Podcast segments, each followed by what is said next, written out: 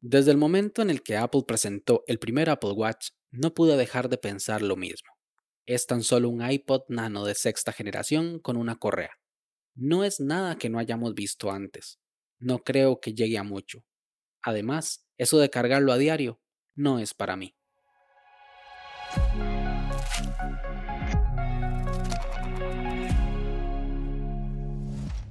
Hola a todos, esto es Daily Meeting, un podcast diario de tecnología.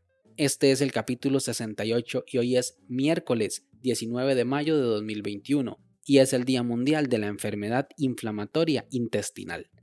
Mi nombre es Melvin Salas y en los próximos minutos hablaremos sobre por qué los relojes inteligentes deben ser cuadrados. Así que, comencemos.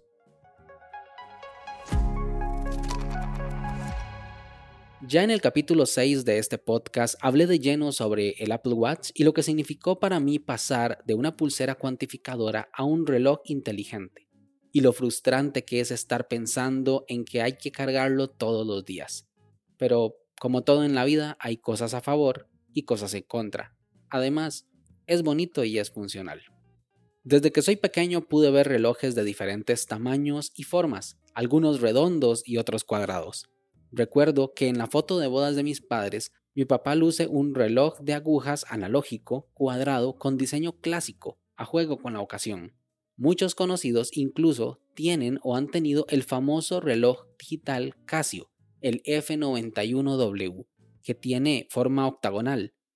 Por lo tanto, no importa si el reloj es digital o analógico, la forma no es un estándar. Los relojes inteligentes, o en inglés smartwatch, obtiene su nombre gracias a su predecesor, los teléfonos inteligentes, o también llamados smartphones. En este momento se nos hace natural, pero es un término relativamente reciente. En el mercado existían ya los primeros relojes inteligentes, como el Sony Smartwatch, que salió en el 2012, con un concepto de cápsula cuadrada, igual que un iPod Nano, que se incrustaba en una correa con un orificio en medio. Este primer intento tenía varios inconvenientes. Primero que se desconectaba mucho del teléfono inteligente con el que estuviera emparejado, porque el Bluetooth de la época era de verdaderamente poco alcance y no estaba hecho para estar 24/7 conectado a otro dispositivo. Era más bien algo ocasional. Y por otro lado, su excesivo uso de la batería. Se agotaba muy rápido. Su interfaz gráfica era muy regulera porque usaba el mismo estilo de letras delgadas que tenía Sony y Android en ese momento, lo cual hacía que fuera difícil de leer las pantallas o mensajes. Luego, en ese mismo año, 2012, salió una campaña de crowdfunding en Kickstarter para un smartwatch que rompería con el esquema tradicional. La mayor limitante, la batería. El causante, la pantalla. La solución, tinta electrónica. ¿Cómo no se nos había ocurrido antes? Fue un boom en las redes. Porque la tinta electrónica no era un desconocido para el mercado. Los Kindle eran un éxito gracias a su consumo súper bajo de la batería. La tinta electrónica, a lo que sé, funciona en dos estados, arriba o abajo. Y la modificación de este estado se realiza con una corriente eléctrica que modifica su polaridad y la tecnología de pantallas de tinta electrónica en ese momento permitía ya píxeles bastante pequeños como para que fuera posible hacer un reloj con él. Y aunque tuvieron su época dorada, rápidamente fue opacada por la creciente industria de los relojes inteligentes de colores y pantallas retroiluminadas. Como en 2014, cuando Motorola lanzó su Moto 360, un reloj hermoso a nivel de diseño, y sobre todo circular, porque un reloj tiene que ser redondo, ¿cierto? Además, podía pasar casi desapercibido porque un reloj cuadrado por lo general era digital, un reloj redondo no necesariamente. Venía con Android Wear, un sistema operativo basado en Android para relojes de varias marcas y principalmente eran redondos. Este diseño permitía tener aplicaciones que utilizaran este diseño para mostrar círculos con opciones, aprovechando los bordes del reloj el reloj podía simular un reloj analógico de manera natural, pero tenía un problema. Cuando se tenía que mostrar texto, o se desperdiciaba mucho espacio o se tenía que centrar el texto, resultando difícil para su lectura. Pese a eso, se volvió común ver smartwatch circulares. Algunos otros fabricantes como Samsung incluso tenían sus propios sistemas operativos para, entre otras cosas, relojes. En este caso se llamaba Tyson y algunos eran cuadrados y otros eran redondos. Apple es una compañía experta en analizar el mercado. Pudo ver todo el panorama antes de lanzar su versión de un reloj inteligente. El Apple Watch apareció tarde, en 2015, pero lo hacía sorteando el problema de sus competidores.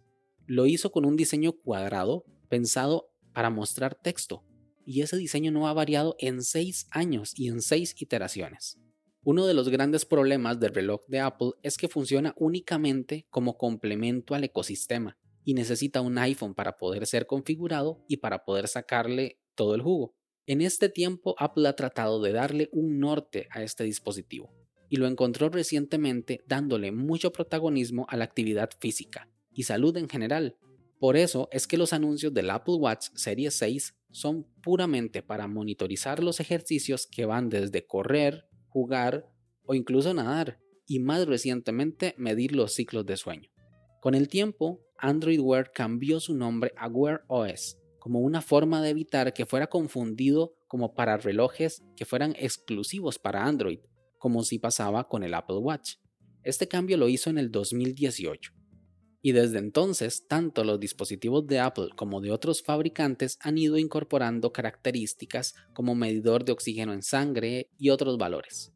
Según datos de Statista, no hay un claro dueño del mercado de relojes inteligentes. Apple va a la cabeza con 28%, le sigue Huawei con 15% y luego Samsung con tan solo 10%. El otro 47% se lo distribuyen otras marcas con menor porción. Esa debe ser una de las razones por las cuales ayer Google anunció una alianza con Samsung. Van a unir esfuerzos para sacar el mayor potencial a Wear OS.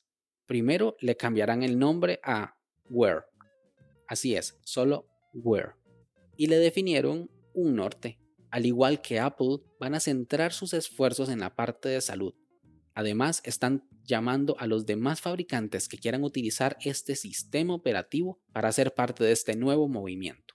Quizá esta vez le den una mejor oportunidad a uno de los puntos fuertes del Apple Watch, que es cuadrado. ¿Qué opinas tú? ¿Deben ser los relojes inteligentes cuadrados o los circulares están bien? Sin más, este episodio llega a su fin. Recuerda dejar tus comentarios en Twitter, arroba Melvin Salas, si quieres estar atento sobre los capítulos futuros, no olvides suscribirte desde tu aplicación de podcast favorita y también suscribirte a nuestra newsletter semanal en melvinsalas.com barra podcast. Nos escuchamos mañana. Hasta luego.